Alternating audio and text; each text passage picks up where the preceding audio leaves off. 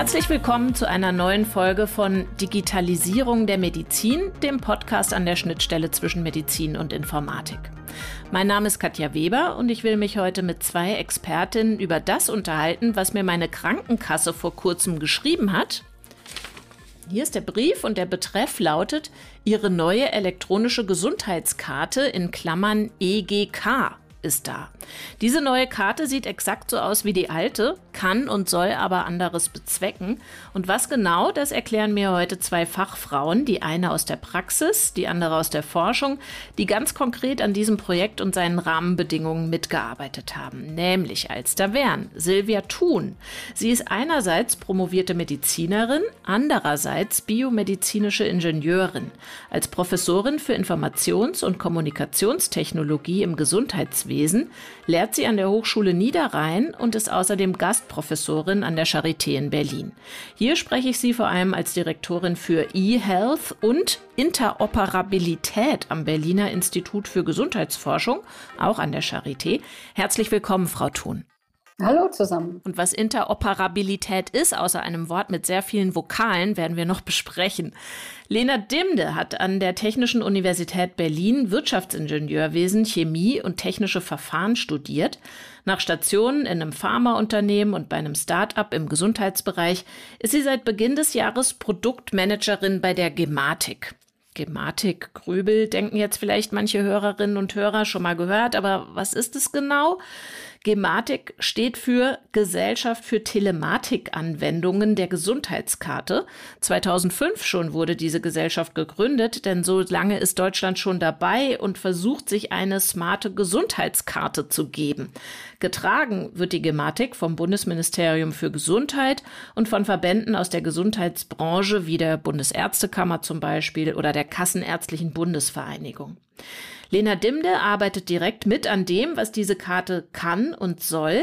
Und zwar mit Fokus auf die Rahmenbedingungen, unter denen die Daten, die ich mit dieser neuen Karte beim Arztbesuch verursache und sammle, unter denen diese also zu Forschungszwecken freigegeben werden können. Herzlich willkommen auch Ihnen, Frau Dimde. Ja, hallo, ich freue mich dabei zu sein.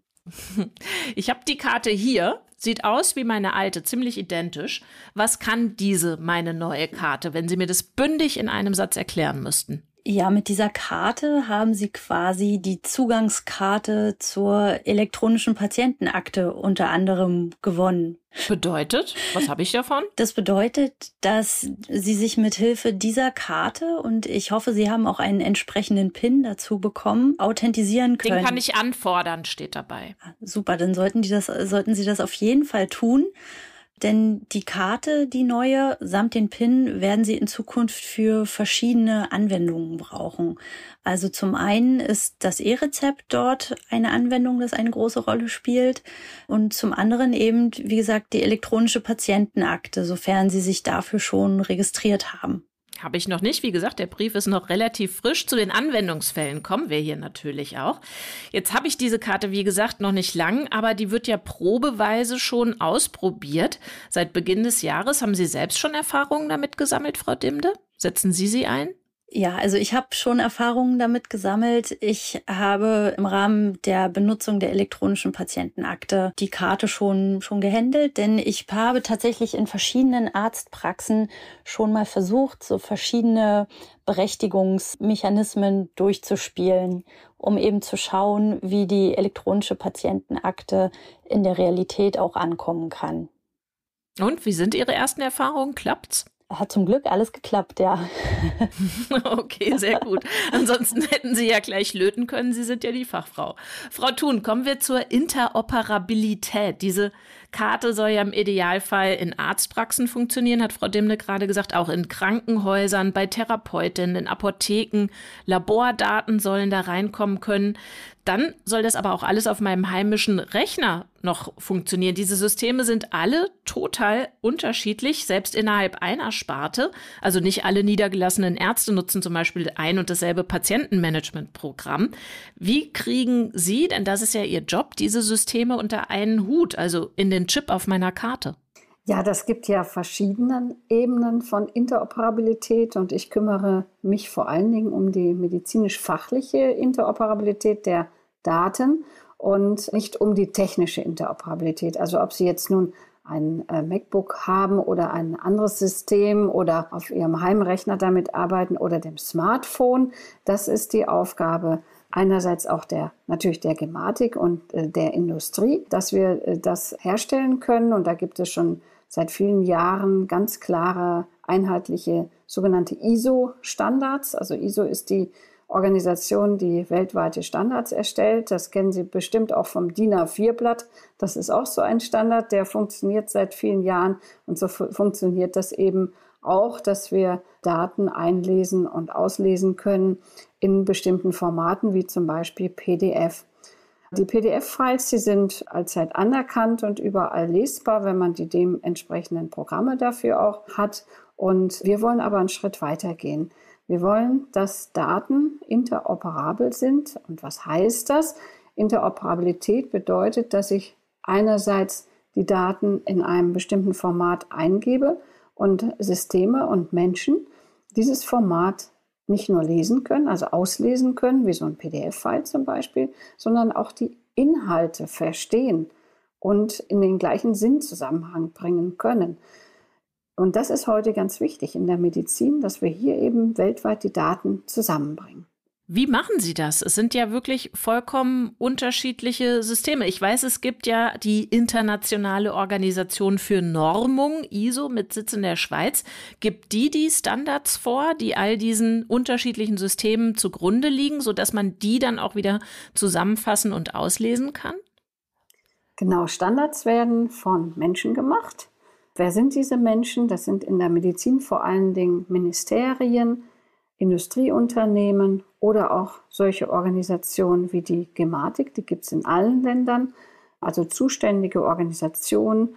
Und die sind in einer ganz großen, sehr, sehr ja, schönen Community zusammengeschlossen, wo wir dann vor der Pandemie noch uns immer getroffen haben, in weltweiten Treffen, nach der Pandemie oder in der Pandemie jetzt natürlich alles virtuell machen und mhm. wo wir versuchen, uns weltweit abzustimmen, wie denn eine medizinische Fachsprache oder mehrere Fachsprachen die Dinge genau auf den Punkt bringen, sodass wir einerseits natürlich noch Freitext erlauben, in dem Sinne, dass natürlich jeder Arzt oder jeder Therapeut, jede Pflegekraft hier die Dinge aufschreiben kann, wie er das möchte und gelernt hat, aber andererseits die Möglichkeit besteht, diese Daten auch auslesbar zu machen durch intelligente Technologien oder durch Hilfestellung, indem wir Dinge vorgeben, die zum Beispiel in einen Arztbrief immer wieder hineingehören, wie zum Beispiel das Alter oder das Geschlecht. Und das muss man natürlich weltweit abstimmbar machen. Das heißt, Sie arbeiten mit an so einer Art Esperanto des Programmierens, oder? Also womit Sie Richtig. sich unabhängig von Ihrer Muttersprache mit jedem, mit jeder anderen Programmiererin austauschen könnten. Richtig, genau. Und wir sind Ärztinnen und Wissenschaftlerinnen und natürlich auch Technikerinnen und arbeiten hier zusammen und versuchen Lösungen zu finden. Einerseits auf der Programmiersprache, also auf der Ebene der Programmiersprache und andererseits auf der Ebene der medizinischen Fachterminologien, also der Fachbegriffe, was vielleicht sogar noch viel spannender ist als die Programmiersprache selber. Klappt das immer oder gibt es dann auch mal Streit, weil der eine die andere auf genau dem insistiert, was dem Gegenüber überhaupt nicht einleuchtet? Ja, wir streiten uns natürlich so wie Wissenschaftler sich streiten, nämlich wissenschaftlich und das ist auch richtig so, damit wir weiterkommen. Aber wir haben natürlich einen großen Konsens. Also der Konsens ist natürlich, dass wir eine Vision haben, weltweit die Daten in einem einheitlichen Format zur Verfügung zu stellen für verschiedene sogenannte Use Cases, also Anwendungsbeispiele, wie zum Beispiel jetzt hier in Deutschland die sogenannte Patientenakte, die auch einfach interoperabel in verschiedenen Systemen lesbar sein soll. Ja, Streit ist gut und es geht natürlich auch um sehr, sehr viel Geld. Sie müssen sich vorstellen, dass natürlich sehr viele Softwarehersteller hier im Gesundheitswesen tätig sind und auch natürlich Eigeninteresse haben. Und da muss man natürlich Lösungen finden, die jetzt nicht ganz die Geschäftsmodelle auch kaputt machen in dem Sinne, ja. Lassen Sie mich nochmal dieses schwierige Wort Interoperabilität übersetzen in so einen Anwendungsfall. Das heißt, ich kann mit meiner Karte, auf der auch hinten drauf steht, europäische Krankenversicherungskarte ins Ausland reisen. Und wenn ich dort zum Arzt muss, wenn ich ins Krankenhaus muss, funktioniert die Karte. Andersrum gefragt, wo funktioniert sie denn nicht? Welche Länder nehmen vielleicht nicht teil an diesem Programmier Esperanto? Naja, die Karte ist erstmal, wie, wie die Kollegin so schön sagte, erstmal das Tor, also der Schlüssel zur Patientenakte. Da finden Sie relativ wenig Informationen auf Ihrer Karte. Und das war tatsächlich angedacht schon im Jahr 2012, dass wir hier eine europäische Patientenakte haben. Und das war das sogenannte Projekt EPSOS, European Patient Smart Open Services. Daraus entstanden ist eine Rieseninitiative aus Europa, basierend auf internationalen Standards, eine internationale Patientenakte zur Verfügung zu stellen. Mhm. Und das ist uns gelungen. Ich war damals die Leiterin für den Semantikteil. Also Semantik heißt hier die Fachsprache und die Programmiersprache zu vereinheitlichen in Europa für die Patientenakten. Und daraus ist ein sogenannter ISO-Standard entstanden, die International Patient Summary. Und Sie haben eben so schön gefragt, wer macht mit, wer macht nicht mit. Deutschland hat bislang nicht mitgemacht. Das ist sehr schade, weil nämlich die Entwicklungen aus Deutschland kamen. Aber wir sind jetzt auf einem sehr schnellen, sehr präzisen Weg, hier endlich mitmachen zu können. Eigentlich würde ich ja Frau Dimde gerne noch mal was fragen, aber da muss ich noch mal rein, Frau Thun. Wieso hat Deutschland nicht mitgemacht? Ist doch im ureigensten Interesse. Das gab vielfältige Gründe und ähm, auch hier stand das Eigeninteresse, vielleicht auch sogar der Gesellschafter der Gematik im Vordergrund, dass die Notwendigkeit nicht gesehen worden ist und dass natürlich auch hier Geschäftsmodelle eventuell konterkariert werden, wenn man hier auf internationale Standards setzt. Ich habe das nie so gesehen. Ich sah da oder sehe immer noch darin eine riesengroße Chance, die Daten, die wir haben, auch zum Beispiel Krankenkassendaten und andere Daten zu äh, harmonisieren, normalisieren. Und das haben jetzt mittlerweile fast alle verstanden und vor allen Dingen die Politik, die hier auch wirklich gute Gesetze in den letzten zwei, drei Jahren auf den Weg gebracht hat. Frau Dimde, wie gesagt, Sie arbeiten für die Gematik, also für die Gesellschaft, die diese Karte dann jetzt ans Tageslicht gebracht hat.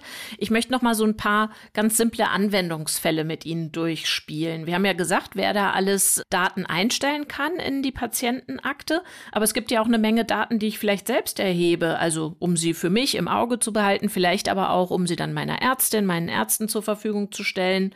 Menstruationskalender, Blutzuckerwerte, Bluthochdruck sind vielleicht so die, die die am einleuchtendsten oder naheliegendsten sind, kann ich diese Daten selbst einstellen? Oder, keine Ahnung, ich habe vielleicht ein Variable, was irgendwelche Daten von mir sammelt und aufnimmt, kann ich die beiden verknüpfen, also von dem einen Gefäß ins andere überspielen?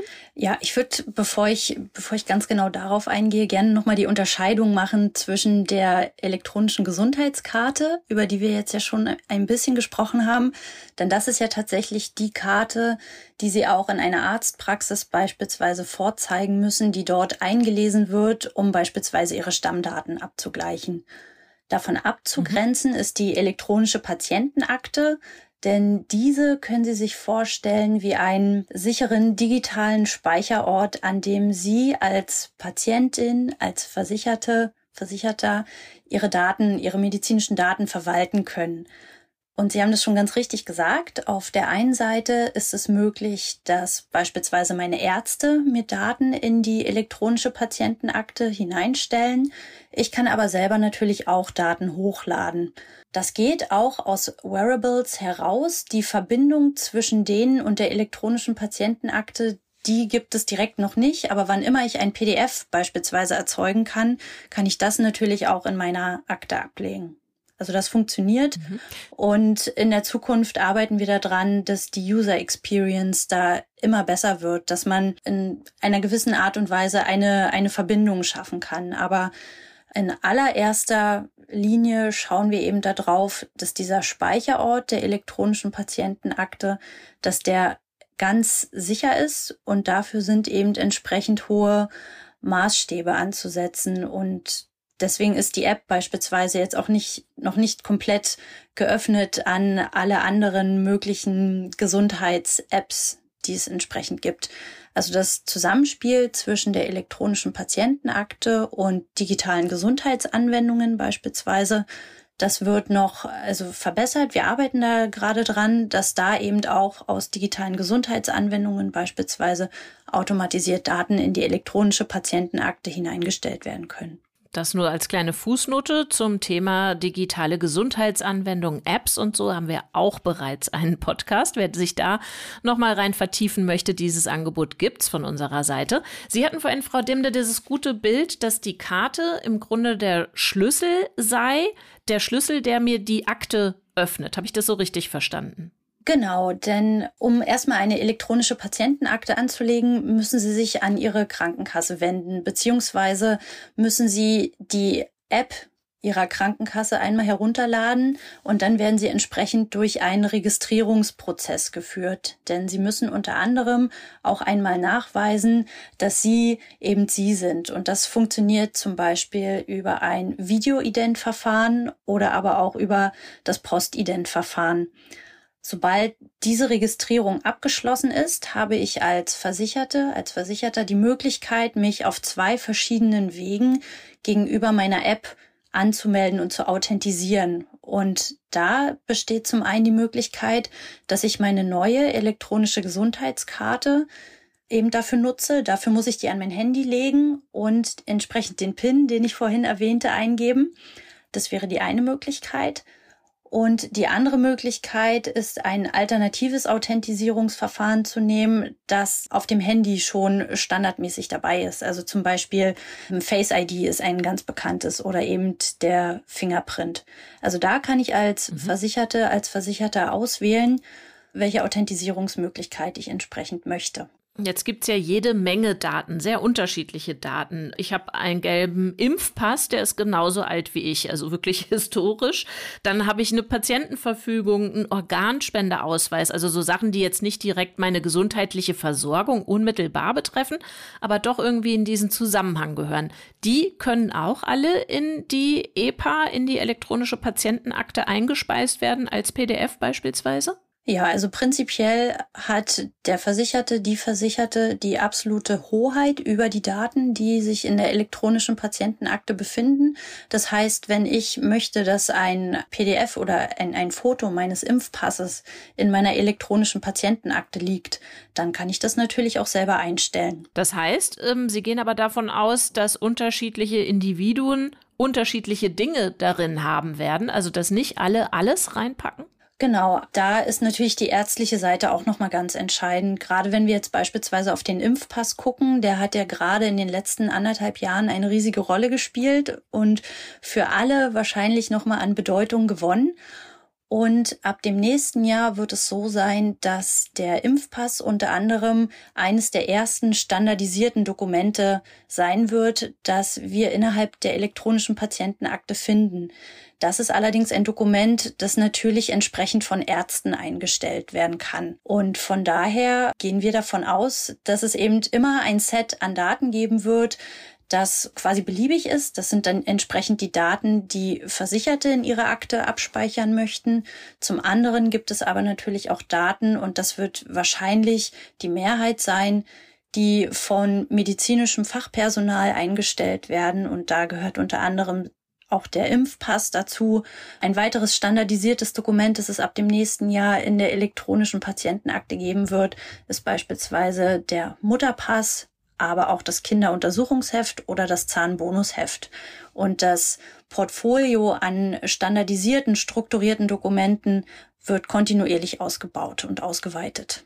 All diese Dinge, Frau Dimde, die Sie angesprochen haben, die da eingespeist werden können, Mutterpass, Kinderuntersuchungsheft, Impfpass, Organspendeausweis, sind die dann in der physischen Welt Geschichte? Also werde ich die auf Papier noch weiterhin dabei haben, sozusagen Gürtel und Hosenträger?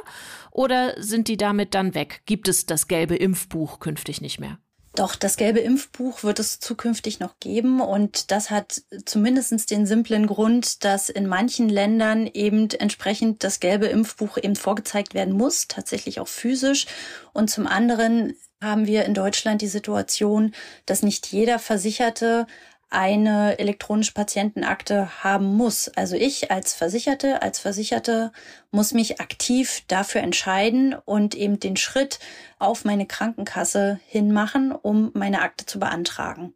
Von daher werden diese Dokumente nicht verschwinden. Frau Thun, jetzt haben wir über eine ganze Menge sehr unterschiedlicher Quellen und, und Dinge, die es derzeit noch auf Pappe und Papier gibt, gesprochen. Ich weiß, dass Sie als Expertin für IT-Standards dann von MIOS reden würden. Was sind MIOS? MIOS sind sogenannte medizinische Informationsobjekte. Das ist auch nichts Deutsches, sondern das ist etwas, was man weltweit erstellt auf Basis von diesen internationalen Standards äh, meistens. Und man kann sich so vorstellen, dass das so eine kleine, ein kleines Modul von medizinischen Informationen ist, dem, was man dann IT-technisch austauschen kann. Zum Beispiel ein Blutdruckwert oder eher gesagt zwei Blutdruckwerte, die dann immer wieder gleich erscheinen. Ob sie jetzt nun in der Mutterpass wären oder in der Patientenakte oder in der Krankenhausakte, das ist das Ziel, dass diese Informationsobjekte immer wieder in, in einer gleichen Art und Weise austauschbar gemacht werden. Jetzt ist aber Datensatz nicht gleich Datensatz. Wir haben jetzt über Sachen geredet, die vor allen Dingen schriftlich funktionieren, also mit Zahlen oder Buchstaben. Es gibt ja vielleicht auch Röntgenbilder, CT-Aufnahmen, die auch eine andere Auflösung brauchen. Also wenn ich die zum Arzt trage, möchte ich, dass der, der mich nach der Röntgenaufnahme weiter behandelt, richtig sieht, was auf diesem Röntgenbild hinterlegt ist. Können solche Quellen auch als MIO in die Patientenakte eingehen? Ja, das sind sogenannte Dokumente, die aus einzelnen MIUs bestehen. Also das ist das, was man international dazu sagt. Das sind diese Informationsobjekte, Informationseinheiten. Und wenn man dann verschiedene Informationen zusammenführt, macht man daraus ein sogenanntes Dokument. Das sind in Deutschland äh, so Befundberichte, Arztbriefe und weitere Informationen. Und diese werden dann in dieser standardisierten Form wie in so einem Baukastensystem zusammengeführt. Und wichtig dabei ist, dass man nicht wieder neu etwas spezifiziert, nur weil es zum Beispiel eine andere Arztfachrichtung jetzt erstellt. Ja, denn der Blutdruck, den ich bei dem Dermatologen messe oder bei dem Gynäkologen, der soll doch genauso gleich aussehen wie der Blutdruck, den ich beim Hausarzt messe. Und das ist das Wichtige und vielleicht sogar die große weltweite Herausforderung, nämlich nicht die Programmierung, sondern die Harmonisierung des Wissens. Und innerhalb von diesen MIOS finden wir dann wieder einerseits die Programmierfachsprache, das ist JSON oder XML, und andererseits die medizinischen Fachterminologien, wo zum Beispiel ganz klar unterschieden wird zwischen einem systolischen, einem diastolischen Blutdruck und einem arteriell gewonnenen Blutdruck auf der Intensivstation zum Beispiel. Und diese verschiedenen Sachverhalte, wir nennen das Konzepte, werden dann wiederum mit einer Fachsprache ausgezeichnet. Und das sind sogenannte IDs, also das wird dann eine Nummer äh, für zum Beispiel den arteriellen äh, Blutdruck, den man auf der Intensivstation abgenommen hat. Ihre Frage startete ja bei den Bilddaten. Da würde ich ganz gerne noch was zu, zu ergänzen. Und zwar ist es so, dass Sie da natürlich jetzt gerade auch so einen Sonderfall gleich angesprochen haben. Denn die elektronische Patientenakte ist ja als eine lebenslange Akte gedacht, für die es eben auch keine Speicherplatzbegrenzung gibt. Nun ist es aber so, dass wir bei Bilddaten natürlich unglaublich hohe Datenmengen generieren und dass diese aber auch ihre Aktualität verhältnismäßig schnell verlieren. Also ein MRT-Bild hat nach, nach fünf, sechs Jahren keine Aussagekraft mehr beispielsweise. Das muss dann eben neu aufgenommen werden. Und wie eben perspektivisch mit solchen großen Bildserien umgegangen wird, da sind wir gerade noch an der Evaluation, wie man das so machen kann, dass es natürlich zum einen nachhaltig ist, zum anderen aber eben auch naja, den, den medizinischen Nutzen unterstreicht. Ich merke schon bei dem, was Sie beide sagen, äh, Ihr Hauptjob ist vor allen Dingen in diesen vielen verschiedenen Anwendungsfällen und Datensätzen Ordnung zu halten oder eine, eine Systematik darin zu etablieren. Ich würde gerne auf noch einen weiteren Begriff kommen. Wir sprachen jetzt von Praxen, von Kliniken, Apotheken. Das ist das, was Sie beide wahrscheinlich Leistungserbringer nennen. Also das sind die, die diese Daten generieren und einstellen, und zwar über sogenannte nächster Fachbegriff Konnektoren. Was sind Konnektoren und wie arbeiten die? Ja, Konnektoren sind erstmal ganz prinzipiell, also können Sie sich die vorstellen wie eine sehr sichere Fritzbox. Ich glaube, der Vergleich, der passt vermutlich ganz gut. Also ein Konnektor ist prinzipiell die Eingangspforte beziehungsweise das Zugangstor zur Telematikinfrastruktur. Also der Eingang zu dem sicheren Netz, in dem wir uns eben befinden, wenn es um medizinische Daten geht. Sie sagen, es ist sehr sicher. Sicherheitsfachleute haben aber festgestellt, dass Informationen, die diese, über diese Konnektoren laufen, dass die bei manchen Leistungserbringern, also Vulgo Arztpraxen beispielsweise, von außen abgegriffen werden können über das Netz. Ist das nicht ein großes Sicherheitsrisiko für mich und für meine Daten? Also wie sicher sind die denn dann in der EPA? Also die elektronische Patientenakte, die ist erstmal unabhängig von den Konnektoren zu betrachten.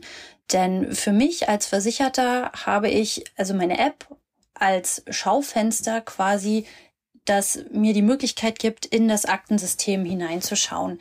Meine medizinischen Daten befinden sich auf Servern, die stehen alle in Deutschland und diese Daten liegen dort eben verschlüsselt. Also das bedeutet, sollte jemand meine medizinischen Daten von diesen Servern entwenden, dann kann er damit so ungefähr gar nichts anfangen, denn die sind nicht lesbar. Die werden erst lesbar, wenn ich eben, weil ich den Schlüssel in meiner App habe, diesen eben auch entsprechend anwende, um die Daten lesbar zu machen. Also von daher muss man die Konnektoren getrennt betrachten, auf jeden Fall von der elektronischen Patientenakte. Die sind ein Teil, die für das Gesamtsystem wichtig sind, aber die haben jetzt erstmal per se nichts mit der Sicherheit meiner Daten innerhalb der elektronischen Patientenakte zu tun. Frau Thun, ich sah Sie nicken bei den Ausführungen von Frau Dimde. Wenn wir in diesem Bild bleiben, dass die Karte der Schlüssel ist, dann ließe sich dieses Bild ja vorführen äh, oder fortmalen sozusagen. Ein Einbrecher braucht ja nicht unbedingt den Schlüssel, der kann ja eben einbrechen, ist ja sein Job. Also noch auch mal an Sie die Frage, wie sicher sind die Daten in der EPA? Ja, es gibt ja da weltweite Sicherheitsstandards, die vielleicht der eine oder andere auch kennt, wie zum Beispiel Authentifizierungsverfahren, OAuth und so weiter, die vielfach angewendet werden. Also nicht nur in Deutschland in der EPA, sondern auch einfach in allen großen Systemen und die natürlich auch immer wieder überprüft werden. Wir selbst lassen viele Projekte, die wir jetzt in der Wissenschaft machen, auch gerne mal von einem Club überprüfen, den Sie vielleicht kennen, der CCC. der das ähm, bestimmt gerne macht. Einfach, dass man, also das ist der Chaos Computer Club hier in Berlin, direkt gegenüber, wo ich wohne, und dass man da einfach tatsächlich immer wieder nachprüft, ist da die höchstmögliche Sicherheit gegeben. Ich darf aber auch mal eine ganz andere Philosophie hier anstellen. Wir Deutschen, wir haben ja ein großes Thema mit der Datensicherheit und das ist auch gut und richtig so. Aber ist es nicht so, dass die Patientensicherheit vorgeht. Ja, in dem Moment, wo ich, also ich sag mal, Groß-IT-Projekte nicht ans Laufen bekomme, weil ich eben immer wieder den Eindruck habe oder sogar die Bevölkerung den Eindruck hat, dass die Daten nicht sicher wären. Und natürlich gibt es das ein oder andere Leak und man wird das dann in der Zeitung auch gerne ausschlachten. Da tun wir uns keinen Gefallen. Wichtig ist, dass wir vielleicht eine neue Strategie, eine neue, eine neue Beziehung zu unseren Daten bekommen, dass die erstmal nichts Böses sind. Ja? Also es ist etwas Gutes, wenn ich Daten habe, die mir zeigen, wie gesund ich bin, die aber auch vielleicht unseren Politikern die Möglichkeit eröffnen, weitere und bessere Gesetze zu machen. Oder ich habe Daten, die uns Wissenschaftler ermöglichen, zum Beispiel in dieser Pandemie ganz schnell eine neue Therapie zu ermöglichen. Und Wenn wir aber nur über Datenschutz sprechen oder Projekte aufsetzen, nur vor dem Hintergrund des Datenschutzes und nicht des Nutzens für die Patientinnen, dann machen wir meines Erachtens einen Riesenfehler in Deutschland. Wir haben so viele Länder, die so mutig waren, weiter sind, die uns zeigen, wie es geht, die wirklich mit hervorragenden Daten arbeiten können. Und in Deutschland haben wir Wissenschaftler kaum Daten. Das heißt, wir kaufen die uns ein von anderen Ländern und das ist wiederum, finde ich, auch unethisch. Und dass man oder sich jeder einfach mal überlegt, ist es denn so schlimm? Nehmen wir mal an, der schlimmste Fall käme, meine Daten würden jetzt auf irgendeiner DVD, auf irgendeiner Plattform auftauchen was passiert mit mir und, und was passiert mit den Daten? Wer darf denn da jetzt was mit überhaupt anfangen? Darf mein Arbeitgeber mit meinen Daten, die es vielleicht irgendwo gibt, was anfangen? Kann man die überhaupt entpseudonymisieren? Weil meistens sind die ja sogar pseudonymisiert oder anonymisiert.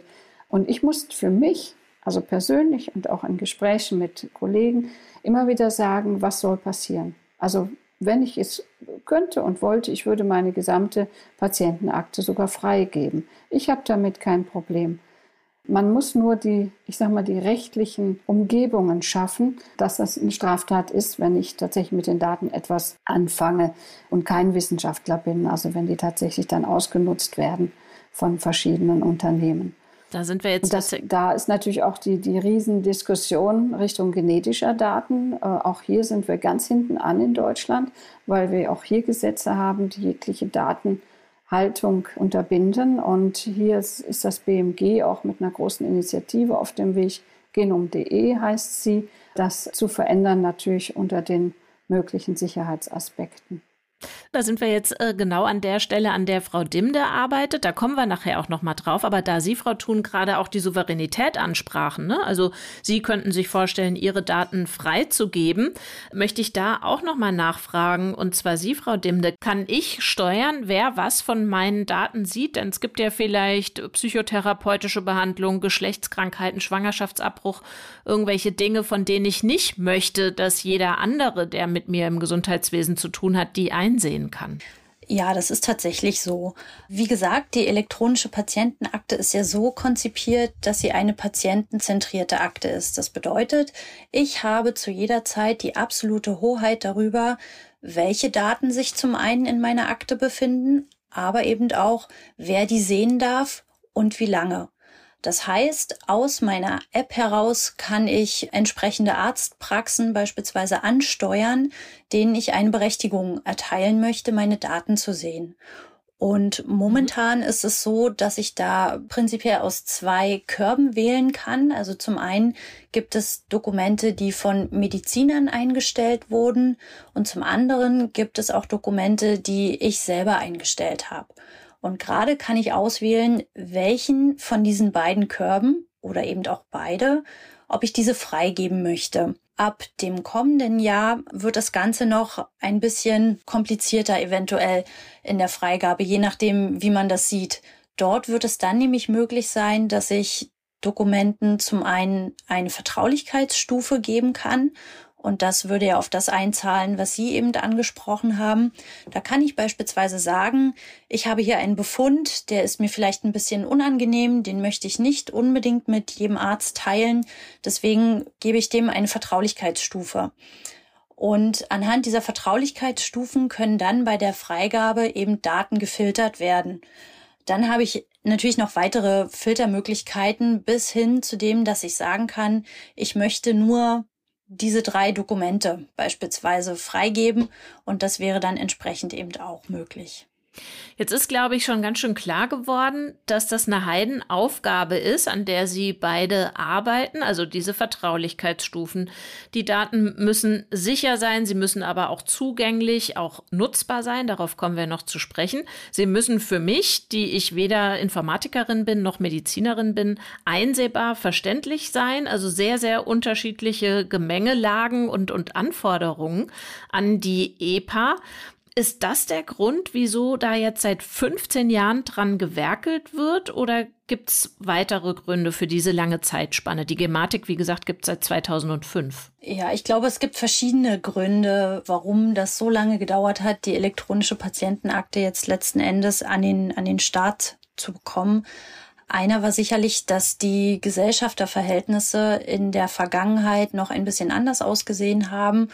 Und seit, ich glaube, zwei oder drei Jahren hält ja das Bundesministerium für Gesundheit 51 Prozent der Anteile an der Gematik.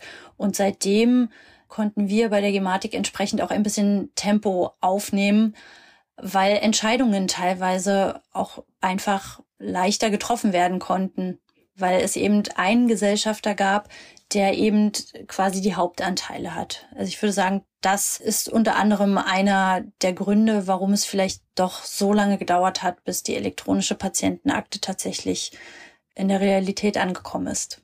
Ich möchte noch was hinzufügen. Es gab ein technologisches Problem in den Jahren, nämlich nicht nur ein Problem der politischen Abstimmungen, wir hatten die Fachsprache nicht in Deutschland. Also bislang gab es immer die sogenannte ICD-10, das ist eine Diagnosenklassifikation und wie der Name schon sagt, ich konnte lediglich Diagnosen aufschreiben und einige Prozeduren und Operationen, mehr nicht, aber das medizinische Fachwissen und die medizinische Sprache ist einfach viel, viel größer.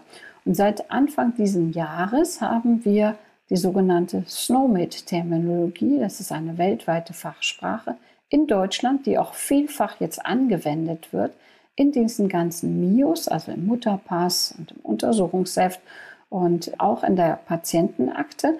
Und jetzt ist es erstmalig möglich, dass man wirklich die Dinge strukturiert und standardisiert aufschreibt, weil es würde uns gar nicht oder wenig nutzen, wenn wir eine Patientenakte hätten, die reinen Freitext und nur die bislang genutzten Klassifikationen beinhaltet. Das heißt, da waren noch einige Knoten zu lösen oder durchzuschlagen. Jetzt haben wir schon mehrfach das Thema Forschung und die Daten nutzbar machen für die Forschung gestreift. Jetzt soll ja die Karte ab dem nächsten Jahr vollumfänglich eingesetzt werden können und ab 23 soll die EPA oder die elektronische Patientenakte dann forschungskompatibel werden. Das ist ja genau der Beritt, Frau Dimde, an dem Sie arbeiten. Kompatibel wofür und in welcher Weise? Ja, also wenn man auf die Kompatibilität guckt, also der Begriff, der ist vielleicht ein kleines bisschen irreführend. Es gibt ja die gesetzliche Grundlage im SGB V dafür, dass Daten aus der elektronischen Patientenakte für Forschungszwecke zur Verfügung gestellt werden dürfen. In der Erarbeitung welche Daten das denn sein können, sind wir natürlich relativ schnell darauf gekommen, dass ein PDF-Dokument beispielsweise, was ja an sich Freitext enthält, in der Forschung nicht hilfreich ist. Und Frau Thun hat ja die MIOS schon sehr ausführlich erklärt. Das werden auch die Daten sein, die die Grundlage eben bieten können, um eben an den Daten forschen zu können. Das heißt, ich als Versicherter, als Versicherte, mir wird es möglich sein, ab 2023 eben die entsprechenden MIOs auszuwählen. Die werden mir dann natürlich auch angezeigt, um die dann eben für die Forschung bereitzustellen. Das sind natürlich dann auch Daten, die pseudonymisiert vorliegen und gesammelt, und das ist vielleicht noch ganz wichtig, werden die in einem sogenannten Forschungsdatenzentrum. Also was vielleicht wichtig ist zu merken, ist zum einen, nicht alle Daten werden an die, an die Forschung freigegeben werden können. Es wird sich um diese standardisierten, strukturierten Dokumente handeln, eben damit man gewährleisten kann, dass man diese Datensätze noch mit weiteren beispielsweise verknüpfen kann und damit eben gewährleistet werden kann, dass die Daten auswertbar sind. Wer entscheidet denn, welche Forschung dann beispielsweise mit den Einträgen aus dem Mutterpass gearbeitet wird? Also es gibt einen Kreis an Nutzern, die entsprechend einen Antrag an das Forschungsdatenzentrum stellen dürfen um eben Einsicht in die Daten zu bekommen. Privatwirtschaftliche Unternehmen sind dort beispielsweise momentan ausgeschlossen. Das heißt, ich gebe meine Daten beispielsweise frei fürs Bundesgesundheitsministerium, das folgende Studie zur Entwicklung von Kindern unter zehn Jahren beabsichtigt. Nein, also die Datenfreigabe, die ist erstmal generell. Also ich gebe meine Daten an das Forschungsdatenzentrum und da liegen die dann erstmal. So, und das Forschungsdatenzentrum bearbeitet vom Prinzip her die Anträge der Forschenden. Also die geben dann entsprechend die Daten heraus. Also das wäre der eine Weg. Also es ist quasi eine generelle Freigabe zur Nutzung meiner Daten. Und dann habe ich weiterhin noch die Möglichkeit, meine Daten äh, innerhalb der Leistungserbringerumgebung, also das wären beispielsweise Universitätskliniken, Arztpraxen. Dort ist es mir auch möglich, meine Daten für die Forschung zur Verfügung zu stellen. Und das wäre dann eben entsprechend zielgerichteter. Da würde aber der entsprechende forschende Arzt, die forschende Ärztin beispielsweise, auf mich zukommen, mich über das Forschungsvorhaben aufklären und anhand dessen kann ich dann eben entscheiden, ob ich meine Daten zur Verfügung stellen möchte oder eben auch nicht. Das machen wir natürlich schon sehr lange. Das sind ja auch die sogenannten klinischen Studien und da gibt es Einwilligungsverfahren im Voraus was aber neu ist, ist der sogenannte Broad Consent, den wir erarbeitet haben in der Medizininformatik, Initiative auf Basis von den internationalen Standards von IHE, also Integrating the Healthcare Enterprise und HL7, Health Level 7, äh, wo es dann endlich möglich ist, auch im Zusammenspiel mit den 16 Datenschützern der Länder einen sogenannten Broad, also erweiterten Freigabemechanismus zuzustimmen. Frau Thun, ich weiß ja, wir haben Sie auch besprochen, Sie arbeiten an internationalen IT-Standards. Sie haben vorhin auch schon mal angesprochen, welche Riesenchance in der Nutzbarmachung dieser Daten für die Forschung steckt. Welche Länder gehen denn vielleicht Ihrer Ansicht nach vorbildlich um mit den Daten der Bürgerinnen und Bürger? Sie haben ja da wahrscheinlich einen breiten internationalen Überblick. Ja, wir müssen ja ganz anders anfangen mit der Argumentation. Wo werden denn zum Beispiel sinnvolle und gute Daten erhoben. Und das ist sicherlich nicht in Deutschland. Also da wir diese Rahmenbedingungen nämlich nicht hatten, also Rahmenbedingungen für MIUS und Informationsobjekte, eine Standardisierungsroadmap, das gab es alles nicht in Deutschland. Daher konnten die Softwarehersteller relativ frei agieren und jeder machte, was er wollte. In anderen Ländern war die Patientenakte oder ist die Patientenakte oder auch das E-Rezept seit sehr, sehr vielen Jahren im Einsatz. Und so konnte man jetzt in dieser Situation der Pandemie relativ gut und schnell Forschungsfragen über diese Patientenakten durchführen.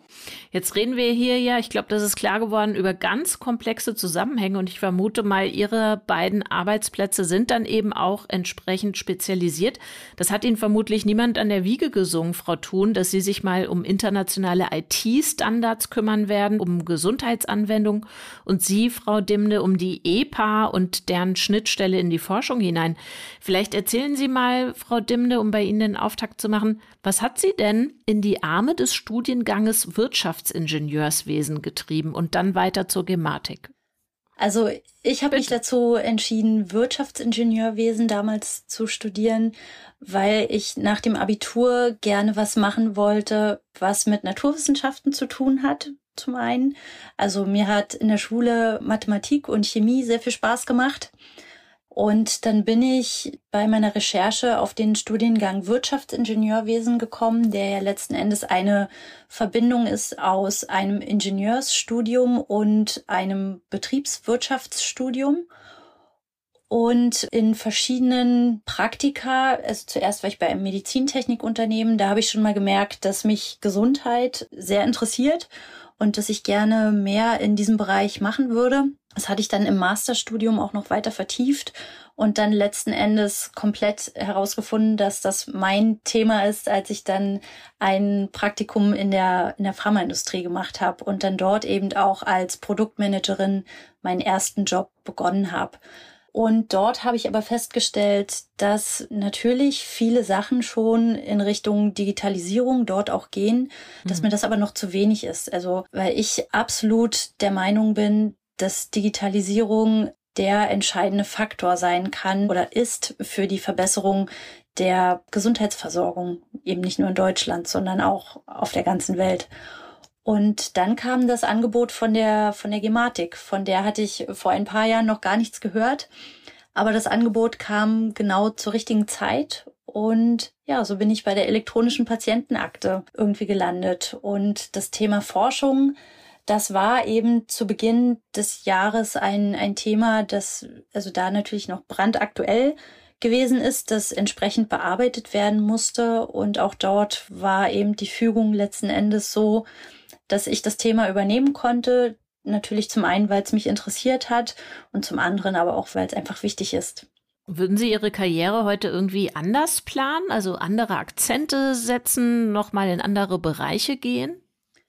Wenn ich jetzt nochmal mich dazu entscheiden könnte, was ich studieren wollen würde, würde ich vielleicht doch mich für ein Medizinstudium entscheiden.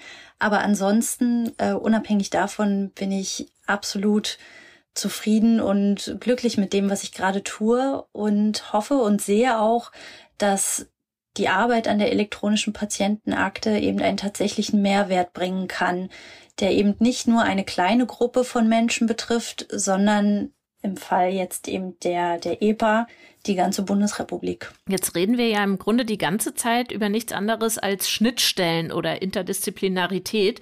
Und Frau Thun, da sind Sie ja qua Werdegang auch Fachfrau dafür, als approbierte Ärztin und Ingenieurin für biomedizinische Technik. Sind diese beiden Berufswünsche bei Ihnen so im Doppelpack aufgetreten oder war der eine Wunsch eher da als der andere oder der eine ergab sich aus dem anderen? Ich hatte eigentlich immer schon einen sehr technischen Ansatz im Visier und hatte mich dann sehr früh nach dem Abitur für die biomedizinische Technik und die physikalische Technik entschieden mit sehr viel Physik, Elektrotechnik, Maschinenbau und das hat mir unheimlich viel Freude gemacht. Da empfand ich das dann auch schon in der frühen Zeit des Internets als extrem wichtig und zielführend, dass das zusammengeführt wird mit der Informatik. Und es gab auch schon erste Kurse und hatte dann meine Diplomarbeit in der Radiologie an der RWTH Aachen, die ja auch sehr techniklastig ist, durchgeführt. Und das ist anscheinend so gut gewesen, dass ich hier eingeladen wurde, mich für das Medizinstudium zu bewerben von der mhm. Radiologie. Und ich wollte eigentlich tatsächlich nicht Medizinerin werden, sondern Technikerin, Ingenieurin und die Medizin verändern mit Technik. Das war natürlich eine gute Entscheidung, dass man das dann vergesellschaftet.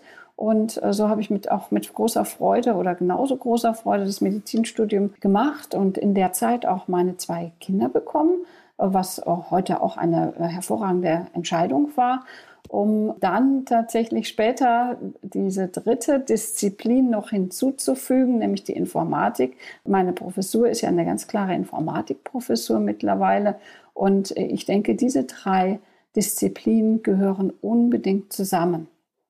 Würden Sie sich noch mal genauso entscheiden oder nach den Jahren im Beruf die Gewichte vielleicht noch mal anders setzen? Nein, unbedingt. Das ist also hervorragend.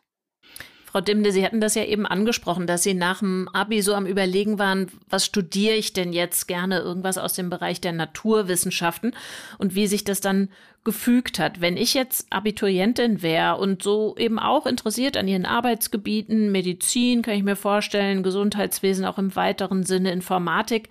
Ich wäre aber unschlüssig, was ich davon nun studieren soll oder in welcher Reihenfolge. Was würden Sie mir raten? Ja, also die Möglichkeiten zu studieren, die sind ja heutzutage extrem groß und vielseitig. Von daher würde ich erstmal dazu raten, viel zu lesen. Und ich glaube, an der TU Berlin beispielsweise, da gibt es auch einen sogenannten MINT-Studiengang. Also da kann man sich erstmal, ich glaube, der geht ein Jahr, da kann man sich mit verschiedenen naturwissenschaftlichen Themen beschäftigen, um zum einen zu schauen, ist das dann generell etwas für mich? Und zum anderen kann man dann auch noch herausfinden, welcher Bereich der naturwissenschaftlichen Arbeit beziehungsweise Themen besonders interessant sind. Also ich glaube, da gibt es heutzutage vielfältige Möglichkeiten auszuwählen, was man gerne machen möchte. Frau Thun, wie würden Sie mich beraten, wenn ich jetzt gerade Abitur gemacht hätte und nicht so richtig wüsste, wo es lang geht, aber so ein prinzipielles Interesse an den Feldern habe, die Sie beackern? Was würden Sie mir raten und was würden Sie mir vielleicht aus Ihrem Alltag erzählen? Welche Befriedigung, welche Freude nehmen Sie mit aus Ihrem Arbeitsleben? Es gibt ja das Netzwerk Hashtag SheHealth. Da geht es äh, darum, dass sich hier Frauen in einer äh, Community zusammenfinden, die alle in den MINT-Berufen im Gesundheitswesen tätig sind. Und auch aus diesem Netzwerk heraus kommen einfach sehr viel, sehr zufriedene Aussagen, wie schön dieser Beruf ist, ja. Und wie schön das auch ist, dass man eben die Wissenschaft, die Technik, die Medizin miteinander verbinden kann, um eben Patienten hier zu helfen oder auch präventiv, also wenn, wenn sie noch keine Patienten sind, hier den Menschen und der Gesellschaft auch hier zu helfen und uns in die Zukunft zu bringen. Wichtig ist hier auch, dass man vielleicht sehr viel mutiger ist, auch als junges Mädchen, wenn man die Berufswahl hat, zu sagen, ja, ich mache einen Ingenieurstudiengang und ja, ich schaffe das auch mit der Physik und der Technik, weil hier in dem Bereich natürlich noch viele Frauen fehlen. Demzufolge hat man jetzt, wenn man sich dazu entschlossen hat, natürlich auch sehr gute Möglichkeiten in Deutschland auf Führungspositionen zu kommen, weil es ja hier die Chancengleichheit auch geben soll, ähm, die Parität in vielen Gremien jetzt auch von den Spitzenfrauen Gesundheit zum Beispiel gefordert wird. Und so hat man natürlich auch sehr schöne Chancen, in jedem Bereich auch Einfluss zu haben. Also ob es politisch ist, als Führungsposition oder als Wissenschaftlerin. Man hat fast in jedem Bereich also wirklich einen spannenden, großartigen, wichtigen Job, und was ich auch nochmal sehr wichtig finde, ist diese weltweite Vernetzung, ein weltweites Netzwerk von Menschen, die manchmal sogar altruistisch diese Dinge angehen, die wir gerade benötigen. Ich würde gern nochmal mit Ihnen beiden zurück zu unserem Ausgangspunkt gehen, zur EPA. Ist die die bestmögliche elektronische Patientenakte, die Sie sich vorstellen können? Oder hätten Sie, hätte eine von Ihnen an irgendeiner Stelle bessere Lösungen, Lösungsmöglichkeiten gesehen für das, was diese EPA leisten soll? Das ist ja nur der Anfang von etwas ganz Großem, nämlich der Möglichkeit, eine lebenslange Fachakte zu führen, die ich selber auch verantworte. Und ähm, hier braucht es natürlich ähm, ein Umdenken, weil bislang wurde uns das abgenommen. Also Ärzte und Ärztinnen haben diese Akte für uns geführt und wir hatten kaum Einsicht. Und jetzt habe ich nicht nur die Möglichkeit, da Einsicht zu nehmen, sondern ich kann auch Erkenntnisse da, selber Erkenntnisse daraus generieren. Aber die Akte, die jetzt quasi angedacht ist, die ist nicht umfassend so ist es im Prinzip, dass einerseits der Standard für die Akte jeden Tag wächst und andererseits natürlich die Erkenntnis der Wissenschaft jeden Tag wächst. Und wir wollen jetzt zum Beispiel versuchen, eine deutschlandweite, nordnationale Patientenakte für onkologische Patienten zu spezifizieren mit ganz besonderen Fragestellungen und ganz anderen Datenfeldern wieder als das, was jetzt nur in einer, ich sag mal, Kernakte oder Minimalakte vorgesehen ist.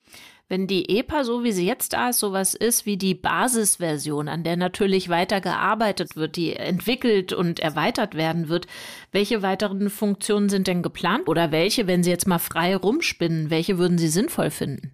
Äh, die EPA, die wird neben einer reinen Dokumentation des äh, medizinischen Sachverhaltes auch die Patient Journey steuern können. Das heißt also meinen kompletten Verlauf für ein Krankheitsbild aber auch die Möglichkeit bieten, dass ich hier präventive Maßnahmen auf meinem Smartphone zum Beispiel sehe, dass äh, ich erinnert werde an Vorsorgeuntersuchungen und dass ich als Bürger auch selber die Möglichkeit habe, mit meinen Daten hier weitere Erkenntnisse zu generieren. Das heißt, ich kann zum Beispiel auf Arzneimittelinteraktionen checken und ähm, vor allen Dingen, und das finde ich am wichtigsten, bietet die IPA mir die Möglichkeit, ein mündiger Bürger zu sein hinsichtlich meiner Gesundheit. Ich habe die Möglichkeit, hier per Hyperlink zum Beispiel auf Fragestellungen im World Wide Web oder auf gesicherten medizinischen Webseiten weitere Informationen zu meinen Laborwerten zum Beispiel zu bekommen oder zu meinem Krankheitsbild. Ich kann vielleicht sogar in Selbsthilfegruppen mich anmelden oder wenn ich mehr wissen möchte, in PubMed selbst, also der weltweit größten Datenbank für medizinische Fachveröffentlichungen, äh, nachrecherchieren. Und das ist das, was ähm, heute schon geht, auch mit den Standards, wo man eben das nutzen kann, was da an Wissen in der Welt vorhanden ist. Silvia Thun vom Berliner Institut für Gesundheitsforschung an der Charité sagt das und gesprochen haben wir auch mit Lena Dimde von der Gematik über die elektronische Patientenakte, das, was sie jetzt kann und das, was sie künftig können soll. Herzlichen Dank Ihnen beiden fürs Gespräch und für Ihre Zeit heute, Frau Dimde und Frau Thun. Dankeschön. Ja, vielen, vielen Dank für die Einladung. Bitteschön. Wenn ihr tiefer eintauchen möchtet in die Schnittmenge von Digitalisierung und Medizin, es gibt schon einige Podcasts von uns zu den unterschiedlichsten Aspekten. Ihr findet sie und jede Menge weiterer Informationen auf digitalisierungdermedizin.de. Digitalisierung der Medizin ist eine Produktion von Haus 1 im Rahmen des Projektes HiMed. Am Mikro war Katja Weber für euch. Die inhaltliche Ausarbeitung dieser Episode lag bei Ina Hoffmann aus dem Team HiMed Lehre. Die Redaktion liegt bei Katrin Rönnecke. Schnitt und Musik verdanken wir Oliver Kraus. Vielen Dank für euer Interesse.